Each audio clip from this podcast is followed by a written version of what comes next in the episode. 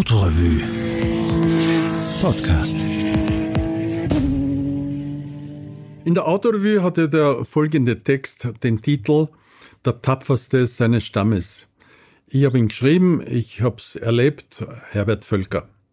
Abgesehen von ein paar historischen Reflexionen zu Ferrari und zum Motorsport handelt die Geschichte von einem einzigen Tag im Mai 1986. Und jede Zeile davon ist wahr, alles wirklich selbst erlebt. Niki Lauda hatte ein Jahr zuvor seine Formel 1 Karriere beendet. Davor war er zum dritten Mal Weltmeister geworden. Auseinanderzuhalten in der folgenden Geschichte sind der 250 GTO aus den 60er Jahren, und der 288 GTO, um den es hier geht. Unser Auto wird heute in der Gegend von 5 Millionen Dollar gehandelt. Der Originalpreis war 193 Millionen Lire. Mit einer Spitze von 305 kmh war der GTO des Jahres 85 das schnellste Straßenauto der Welt. Unsere Freunde, die zum Mittag- oder Abendessen auftauchen, sind der Wimmer Bertel aus St. Koloman und der Hannes Rausch aus Wien. Dass Lauders Zivilauto damals ein BMW war, überrascht vielleicht, aber tatsächlich war Lauder im Jahr 1986 Markenbotschafter für BMW. Niki hatte angerufen und gefragt, ob ich Montag Zeit hätte. Wir würden in der Früh mit dem Learjet von Wien nach Bologna fliegen, sagte Niki, den GTO übernehmen und damit nach Salzburg raufströmen. Dort wird der Lear wieder auf uns warten, wir können nach Wien fliegen und ordentlich Abendessen. Ich denke ziemlich viel ans Essen, drum gefiel mir der Abend. Ich fragte wegen Mittag. Ich hörte, wie es klickte und knackste. Sandwirt, sagte das Telefon. Der Sandwirt in St. Koloman müsste sich ausgehen. Also sagte ich zu, man lässt seine Freunde nicht hängen, außerdem kann man sich nichts immer aussuchen im Leben. Aber wem erzähle ich das? Wir hatten einen zusätzlichen Piloten dabei für die Überstellung Bologna-Salzburg. Auch unser alter Freund Bertel war an Bord. Er flog sozusagen zum Sandwirt ohne das Ferrari drumherum. Von Wien Bologna kann ich nur sagen, gut geschlafen. Ich bin einer der führenden Learjet-Schläfer. Niki hält mich überhaupt für den Besten. 67 Minuten waren mir vergönnt. Cappuccino in Bologna. Sante Ghedini ist da. Man erinnert sich, er war eine Art von Nikis Butler im technischen Zeitalter, schon zur Ferrari-Zeit, dann bei Brabham. Als Werbekonsulent hatte er gute Tipps, etwa Lauda mag rote Kappeln. Jedenfalls ist Gedini übers Jahrzehnt Nikis Mann geblieben. Dem Zug der Zeit folgend war er jetzt unser Hubschrauberpilot. Wir verabschiedeten uns vom Bertel. Halb drei beim Sandwirt, schätzte Niki. Bertel, der kein Frischgefangter ist, wiegte sein Haupt.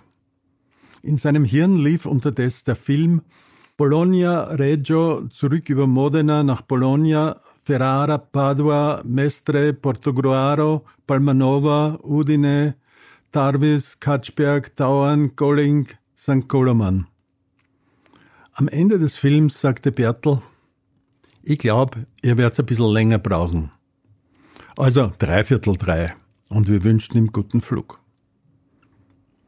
Santa Gedini packte Niki und mich in einen Augusta Hubschrauber, der mir deshalb sympathisch war, weil er Radeln hatte. Ich bringe solche Vorstellungen in meinem Weltbild unter. Wenn sie ihn runterprackt, federt er sich mit den Radeln ab. Obwohl wir einen Ferrari abzuholen hatten, flog uns Gedini weder nach Modena noch nach Maranello. Er lenkte den Heli zwar richtigerweise nach Nordwest, aber über die geheiligten Städten hinaus. Reggio Emilia. Wir landeten auf einem offensichtlich stillgelegten, dennoch bewachten Flugplatz. Der Chopper radelte zu einem Hangar. Die Rollbalken waren heruntergelassen, drinnen, so viel ahnte Niki, so viel ahnte auch ich, würde ein Ferrari stehen. Wahrscheinlich ein roter. Die Geschichte, warum Niki plötzlich ein rotes Auto besitzen würde, geht in ihren Wurzeln gut zwölf Jahre zurück und da liegen tausend Dinge dazwischen. Kurz gesagt, Als er für Ferrari Formel 1 fuhr, 1974 bis 77, und laut Vertrag Anrecht auf einen Dienstwagen hatte, war die pflichterfüllende Ödnis eines österreichischen Zollbeamten Grund genug für Niki, das Auto jenseits des Brenners zu vergessen. Ferrari hat den 365 GTB irgendwann abholen lassen und es wurde kein Wort mehr darüber geredet. Niki fuhr Fiat, Range Rover, Jaguar, VW, Mercedes, KTM, Honda, zwischendurch einen Bentley.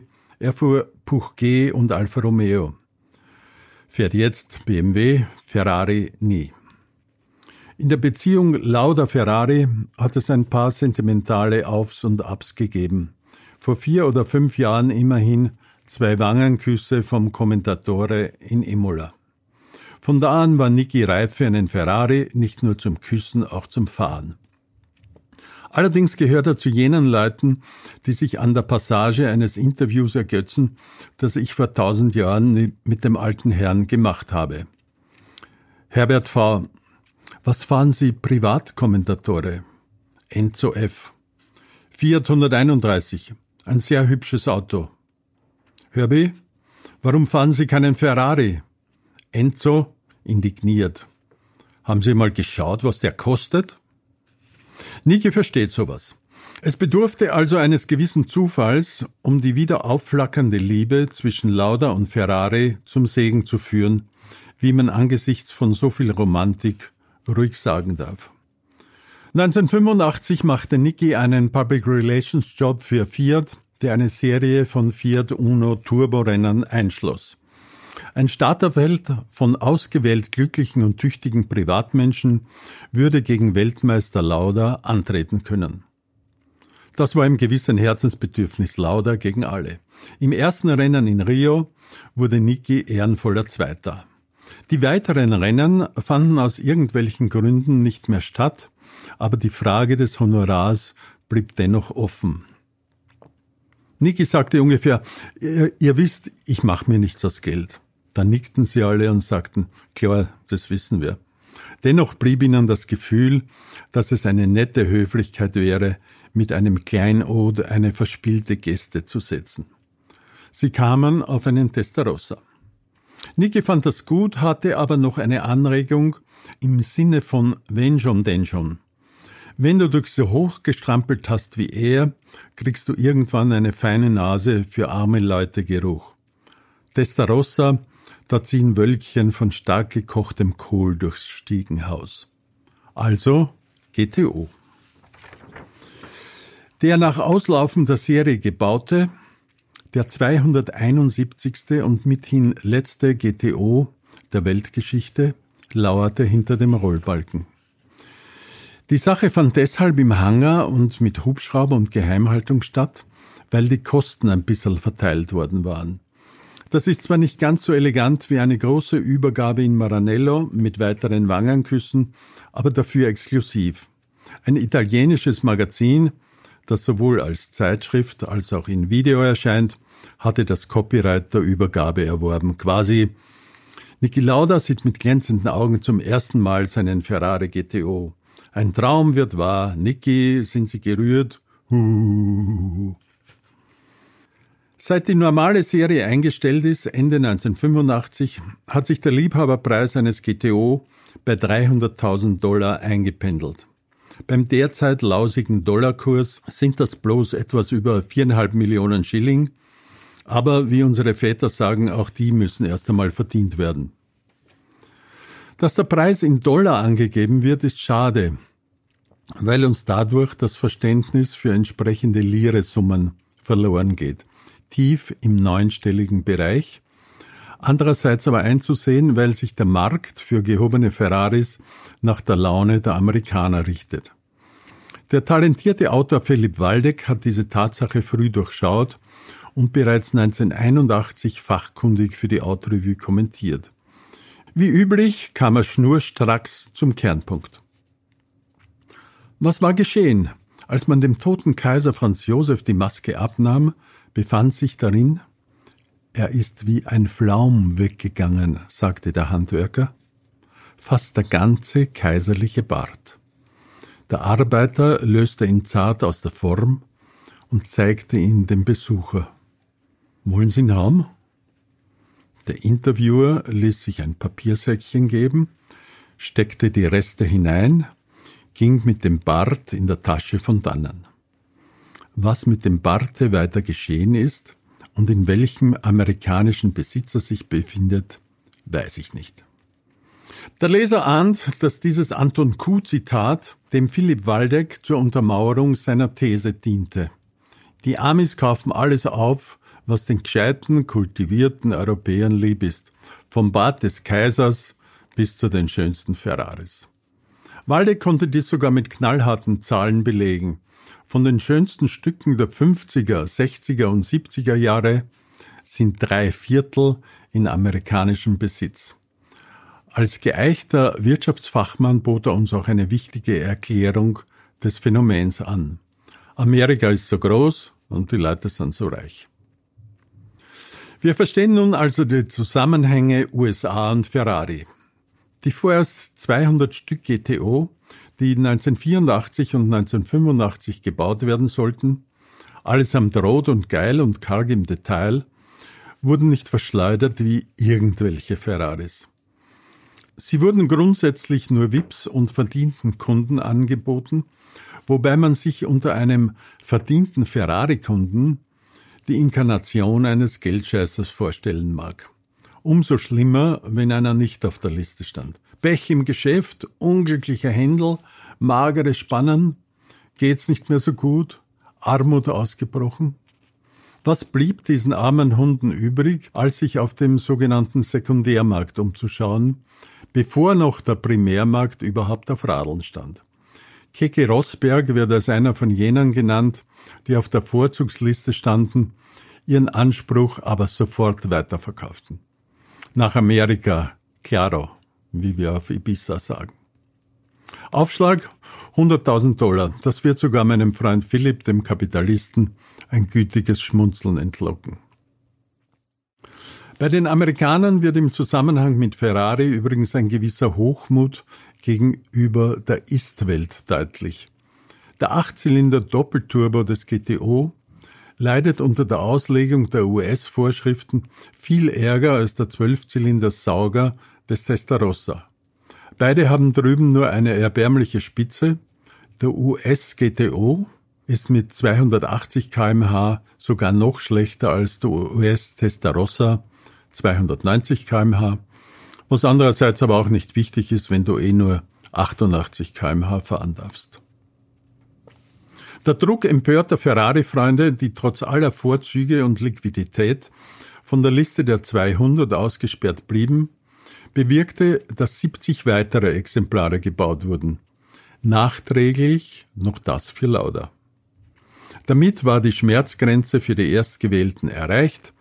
Die wollten ja keine Aufweichung des Proletariats und keine Irritation im hitzigen Klima der Liebhaberpreise. Als wir auf der Autostrada über diesen interessanten Aspekt redeten, missfiel mir ein sonniger Ausdruck in Nikis Gesicht. Niki, du wirst doch nicht. Pause. Niki! Nein, sprach er milde. Den behalte ich mir. Ewig. Dann ging wieder die Sonne über sein Gesicht. Was glaubst du, was der in 20 Jahren wert ist? Der Wagen war zwar hinreichend eingefahren, wir hatten dennoch die Empfehlung gekriegt, vorerst nicht über 7000 zu drehen. Das sind 280 am Tacho und es reicht fürs Weiterkommen. Trotz dieser Zurückhaltung, erst bei 7800, sagt der Zeiger Rambo, war die Unterhaltung etwas erschwert, obwohl unsere Ohren mindestens acht Zentimeter von den rot lackierten Luftsammlern des Motors entfernt lagen. Also sprach ich etwas lauter. Was verbindest du mit dem alten Begriff GTO? Jochen Rindt, sagte Niki, und Le Mans und überhaupt die ganze Wichserei. Rind ist falsch, Le Mans ist richtig und die ganze Wichserei stimmt perfekt. Der GTO der frühen Jahre gilt deshalb als Samenkorn einer besonders farbenprächtigen Ferrari-Legende, weil er zum denkbar spätesten Zeitpunkt 1962 bis 64 noch einmal die edelsten Tugenden dessen zusammenrief, was Fachleute eben als die ganze Wichserei bezeichnen mögen. Er war klassisch im Sinn von Motor vorn, Rest hinten. Immerhin hat er ja die Mittelmotor-Ära schon begonnen. Beim GTO reckte sich die Schnauze dorthin, wo die Kraft war. Dies bezeichnet man nicht leichtfertig als das einzig klassische System. Er war schlitzohrig bis dort hinaus. Er war einer der großen Linksüberholer der Renngeschichte. Er war ein Sieger, er hat sie gedemütigt, betoniert und abgewatscht. Er ist Kreise um sie gefahren. Kurze Erläuterung der drei Punkte. Erstens, klassisch, keine Frage. Lange Schnauze, geiles Gerät, Gran Turismo, Heldengeist inbegriffen. Auch auf der Straße fahrbar, trotz aller Ausreizung von sportlicher Technik. Zweitens, schlitzohrig. Seit 1957 gab es den Typ 250 GT, ein wunderbares Allround-Gerät für Straße und Rennbahn, soweit es die GT-Kategorie betraf. Überraschend erhob die FIA für 1962 die GT-Kategorie in WM-Status. Die Offenen hatten Pause. Für eine echte WM-Saison war der 250 GT um einen Hauch zu bieder.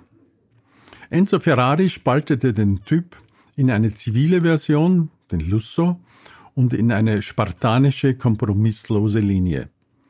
Die wurde extrem erleichtert, bekam einen kürzeren Radstand, eine neue Karosserie und die heißeste Version des legendären V12 Testarossa Motors. Im Grunde war es ein völlig neues Auto und davon hätte man für die GT-Homologation 100 Stück bauen müssen, wozu keine Firma der Welt in der Lage gewesen wäre. Ferrari war damals politisch stark genug, der Sportbehörde den neuen Typ als verbesserten 250 GTO unterzujubeln und der war natürlich brav homologiert. Mit feiner Ironie ging man an die Namensfindung des verbesserten Autos. Die Buchstaben GT ergaben sich aus Pietät gegenüber der ratlosen, aber schwachen Vier. Dazu setzte man ein O für Homologato, also homologiert. Es wurden exakt 40 Stück GTO gebaut und die reichten locker, um drei Jahre hintereinander die Weltmeisterschaft zu gewinnen. 1962 bis 64 hauptsächlich gegen Aston Martin, Jaguar und die aufkommenden Shelby Cobras. Härtester Gegner eines GTO war fast immer ein anderer GTO. Es waren talentierte Jungs dabei, alphabetische Auslese, Eamon, Bandini, Bianchi, Bonnier, Gendebien, Ginter, Graham Hill, Phil Hill, Ireland, Meres, Parks, Penske, Rodriguez, Schlesser, Siffert, Stewart, Surtees, Vaccarella. 1965 wurden die GTO vom Werk nicht mehr eingesetzt und rasch ging die ganze Epoche der GT-Wagen zu Ende. Somit bleibt GTO das letzte Symbol für ein grandioses Rennauto, ein Siegauto, das sich dennoch auf freier Straße fahren lässt. Die neue Rasse der hysterischen Mittelmotorracer hat auch gar nicht mehr versucht, den Geist der Gran Turismos in ihre Luftrichter zu saugen. Warum Ferrari für ein Auto der 80er Jahre den Namen GTO wiedererweckte, obwohl der neue wahrlich keinen Frontmotor hat, wird aus drei Parallelen sinnvoll. Es ging wieder um ein kompromissloses Modell in Rennsportauslegung, ums Äußerste, was mit einem straßentauglichen Auto noch unterzubringen ist, sowohl vom Gesetz her als auch von der Zumutung an den Fahrer. Es ging wieder um eine Homologation, diesmal in Gruppe B, für die 200 Stück nötig sind. Das O im Namenszug kriegte wieder seine ursprüngliche Bedeutung, diesmal ohne Linke. Das Wiederaufleben des Modellnamens Testarossa legte es nahe, den Nostalgietrip auf ein Modell aus der Nachbarschaft des frühen Testarossa auszudehnen. Ich erwähnte vorhin, dass wir ein forciertes Reisetempo einschlugen, soweit der dünne, Verkehr es erlaubte. Auf 200 bist du in so lächerlich kurzer Zeit, dass du es kaum wahrnimmst. Du legst auch dort, wo es bei anderen guten Autos schon ein bisschen zäh wird, bei 220 und 240 noch leichtfüßig zu. Wirklich leichtfüßig. Bei Tacho 260 beginnt das Gefühl, flott zu sein und 280 sind himmlisch, obwohl wir alle schon große Buben sind und wissen, dass man nicht so kindisch sein soll. Von den Windgeräuschen her ist es bei Tacho 280 im GTO möglicherweise so still wie in einer geräumigen Kathedrale. Bloß man hört den Motor. Als Schreiber ist man an dieser Stelle zu einem Wortbild verpflichtet, das ihnen alle Urgewalt, Dröhnkraft, Nuancierung und Musikalität eines 400 PS Ferrari nahebringt. Wegen der beiden Turbos ist die Sache kompliziert. Man muss sich das so vorstellen. Indianer von links, Indianer von rechts, dazwischen 7000 fliehende Büffel, hinten dran 16 Kojoten, die hecheln und pfeifen. Der Rest geht im Lärm unter. Es ist schön, mit Niki zu reisen. An jener Mautstelle finden sich Freunde, Freunde seit langer Zeit, und tanken wir zu einem ländlichen Fest. Kein Italiener, der nicht zuckt und den's nicht reißt, wenn er Niki sieht. Trotzdem, 110.000 macht die Rechnung an der Tankstelle aus. Es sind nur Lire, Niki. Auch die Umrechnung macht ihn nachdenklich. 1100 Schilling hat er noch nie für eine Tankfüllung bezahlt. Niki ist ein Verbrauchfetischist. Bei seinen diversen Autos, die jetzt nur noch BMW heißen, schaut er dauernd am Bordcomputer nach, wie er im Schnitt liegt. Es gab schon Überholmanöver, die er sich verkniffen hat, weil er Angst hatte, der Schnitt würde beim Beschleunigen um einen Zettelpunkt raufspringen. So besehen sollte er eigentlich nicht Ferrari fahren. Irgendwann, vielleicht nach drei Stunden, bekamen wir das Gefühl, dies sei ein besonders nettes Auto. Wir hatten uns an alles gewöhnt, waren jetzt eingegossen in den schlanken Sitzen, hielten den Nacken genügend locker, um die kurzen Schläge zärtlich abzufedern, und hatten sauber durchgeputzte Gehörgänge, die uns wach machten für neue Nuancen im Pfeifen der Kojoten, die unverändert den Büffeln auf den Fersen blieben. Wir fingen an, die unglaubliche Hoffart des GTO zu verstehen. Cherie, willst du nach Venedig fahren? Du kannst dir ruhig noch fünf Minuten Zeit lassen. Aber ich muss erst packen. Du hast schon gepackt, mein Liebes. Mit dem Ferrari GTO hast du immer gepackt. Dies wird dich zu einem geradlinigen Menschen erziehen. Was solltest du auch wirklich in die kleine Schale über dem Notrad legen? Vielleicht ein Hemderl und ein Hosel. Auch drinnen hört sich das Fummeln auf, das Kramen und Suchen und Hinlegen und Hernehmen. Handschuhfach null. Ablage null. Ein Auto ist zum Fahren da, nicht zum Schisteln, lässt Enzo ausrichten. Endgültige Instrumente, nicht mehr und nicht weniger. Keine Uhrfreunde. Wozu eine Uhr, würde der alte Herr sagen. Sie werden zurechtkommen. Wir näherten uns der schönsten Gegend der Welt, und der Ferrari roch die gute Erde und fing an, die Kurven abzuschmusen. Kaum Verkehr, zumindest hat uns keiner überholt. Niki fuhr so, wie er halt fährt, wenn er gut fährt. Ganz exakt und faszinierend schnell, mit sauberen Schwüngen, ohne was herzuschenken. Kurven, die du auf 120 schätzen würdest, haben sich plötzlich für 180 hingelegt und dargeboten. Und der Rote hat sie begeistert inhaliert.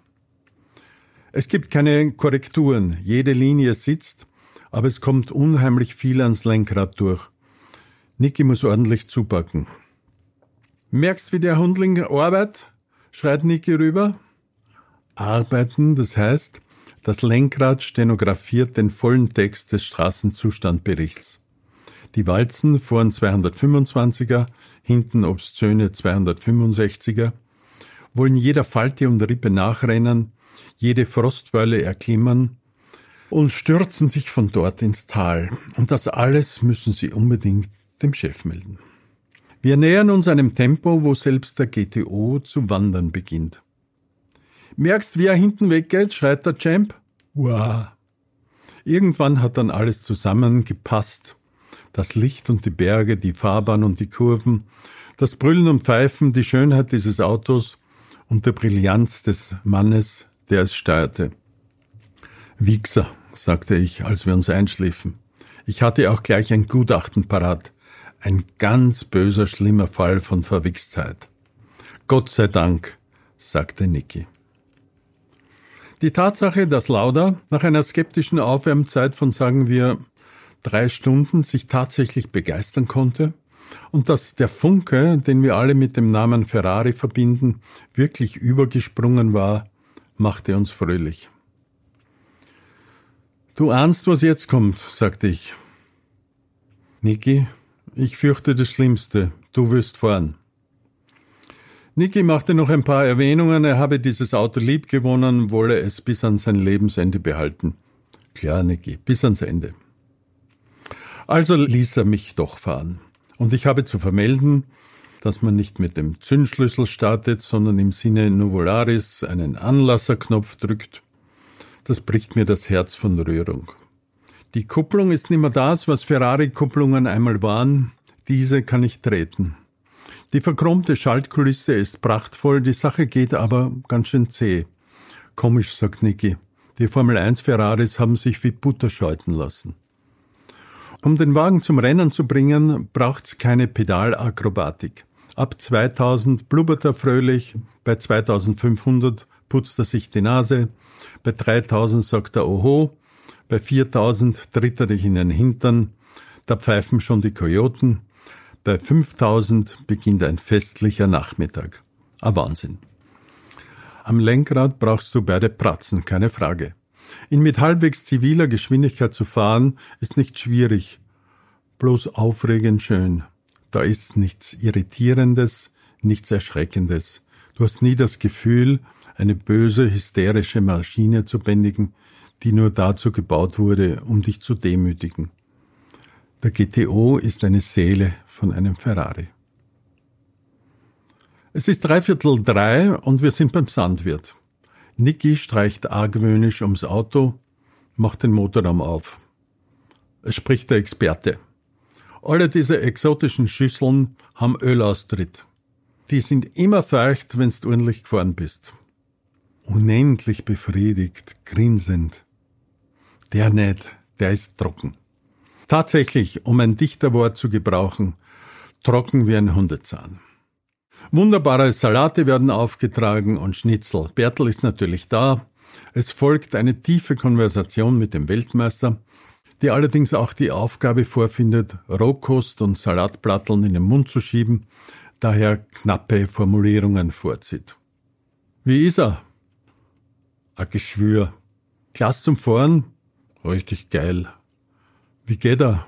Wie die Sau. Wie liegt er? Ein Wahnsinn. Was hat's gefahren? 280. Aber er geht da 300, oder?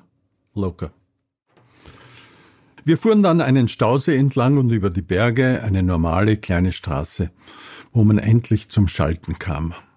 Das Bremsen ist zumindest genauso irr, wie wenn der Hammer kommt. Und dieses Gebrüll. Niki geigte. Es war zum Süchtigwerden. Wir fuhren zu Nikis Haus nach Hof und dort stand der 745i.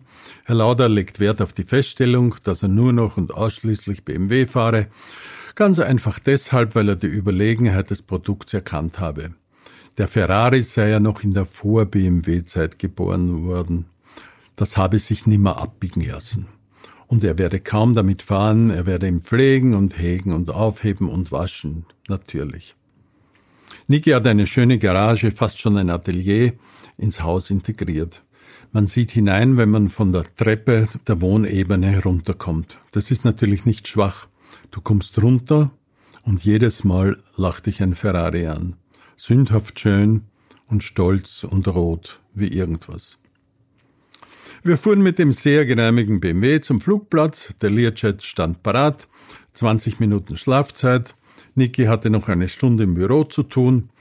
Ich las ein paar schlaue Zeitschriften.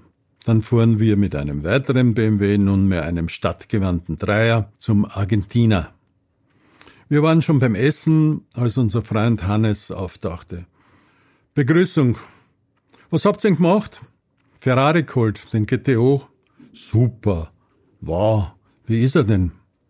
Niki aß den berühmten Salat des Hauses mit warmen Pilzen. Ach, Geschwür.